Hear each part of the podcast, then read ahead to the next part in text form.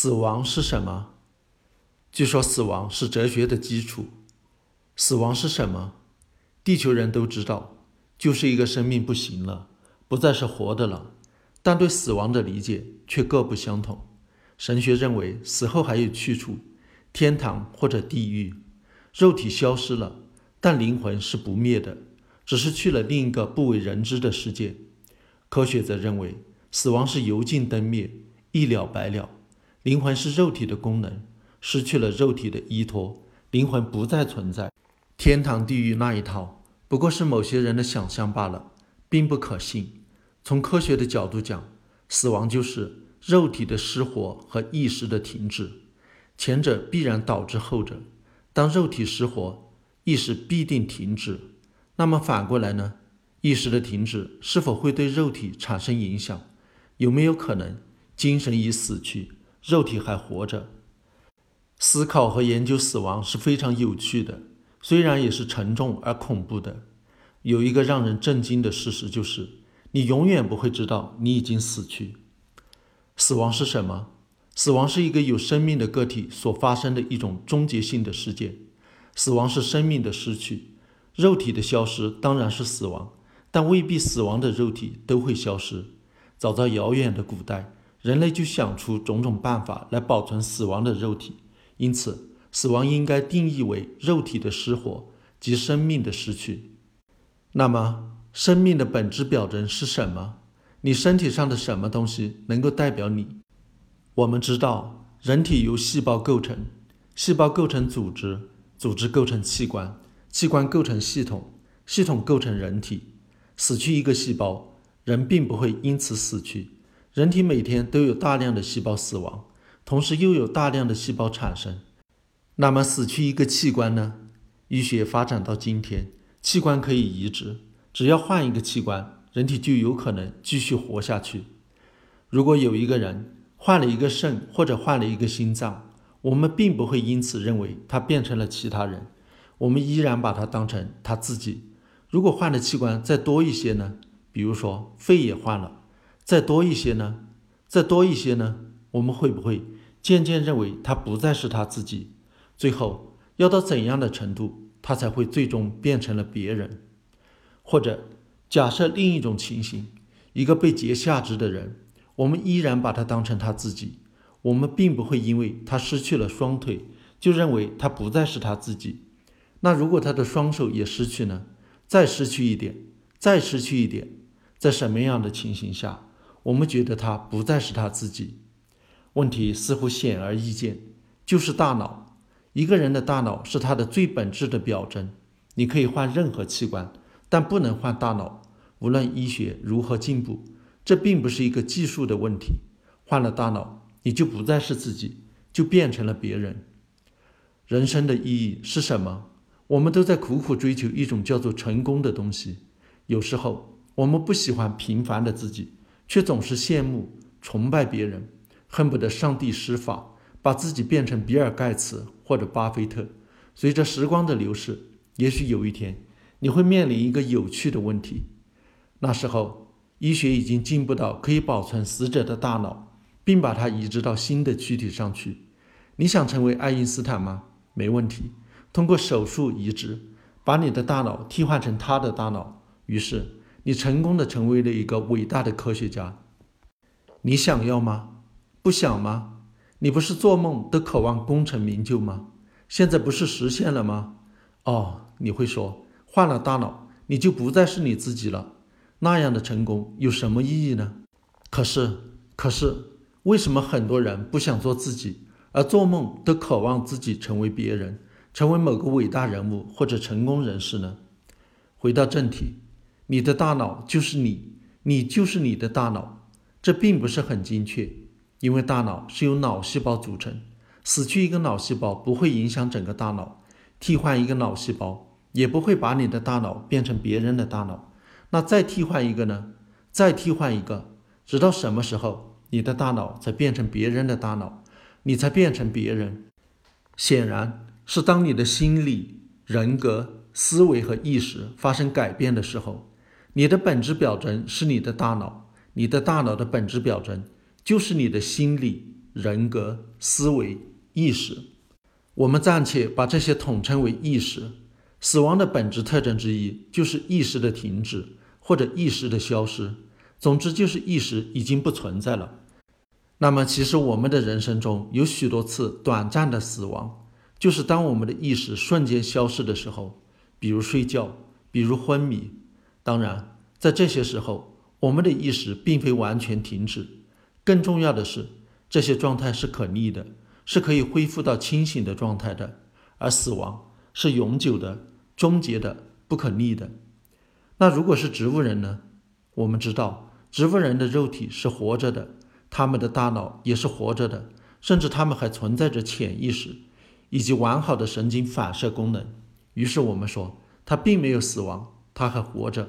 特别是当他有一天复苏时，这就是生命存在的见证。那如果他一直昏迷下去，一直没有醒过来，只是靠着医疗器械和人工护养活到生命终点，我们是否认为，在真正的死亡来临前？他是一直活着的，也许对于外界他是活着的，但对于他自己他是死的，因为他根本没有能够意识到他活着。这是不是很有趣呢？你永远不会知道你已经死了。这句话是什么意思呢？意思是，如果你死了，你就没有意识；如果你还有意识，你就没有死。那么，一个活着的但是没有意识的人呢？如果意识已经消失或者停止了？那么，通过外界的干预，让身体的细胞、组织、器官存活下来，这有意义吗？能算是生命吗？大脑的功能就是产生意识。如果脑细胞都活着，却无法产生意识，这个大脑能算是活着吗？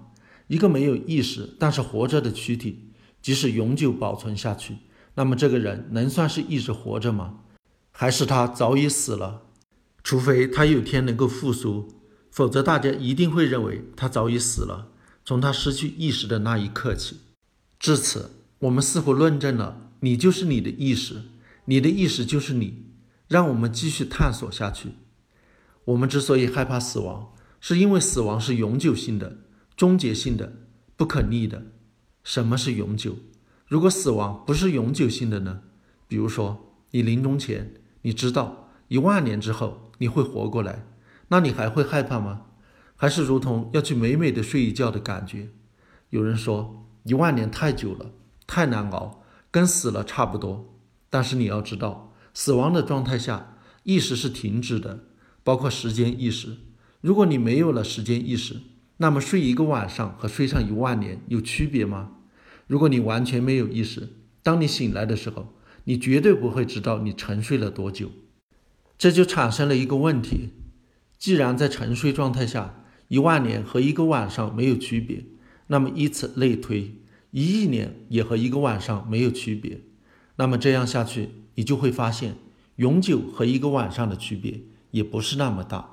因为即使真的可以，你真的期待一亿年之后的复苏吗？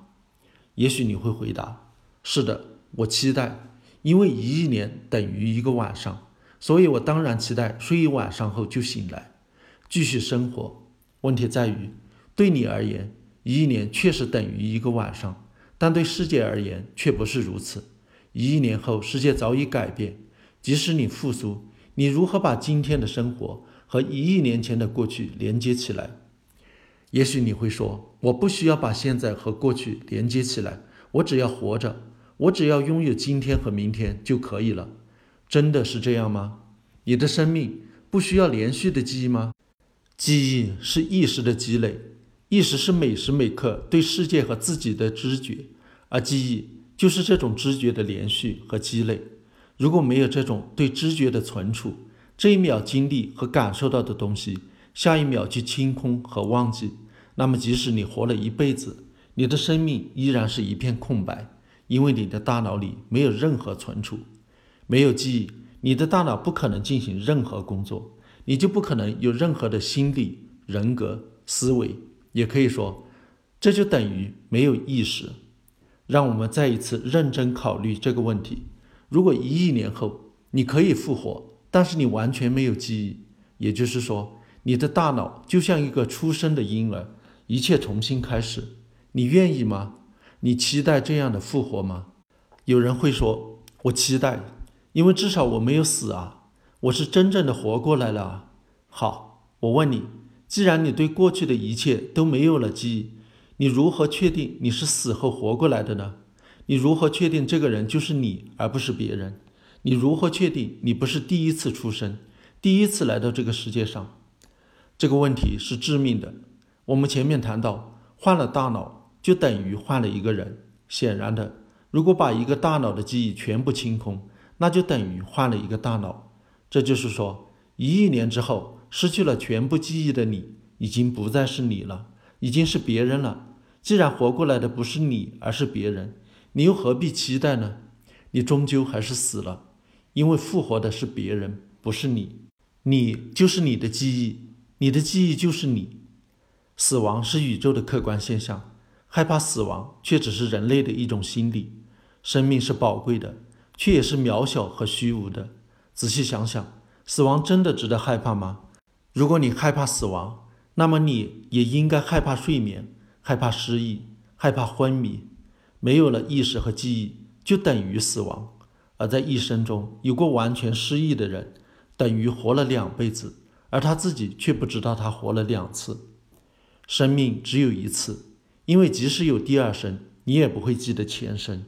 因此，无论活多少辈子，你都只活了一辈子。也因此，我们完全不必期待来世，因为有来世和没有来世都是一样的。只要意识停止，一秒钟和一亿年没有区别；只要记忆失去，暂时和永久没有区别。你所拥有的就是你的意识，你的记忆，你意识到的此时此刻、今生今世，不必害怕死亡。但珍惜活着，并且能够意识到的这一刻，珍惜活着，并且能够记住的这一生。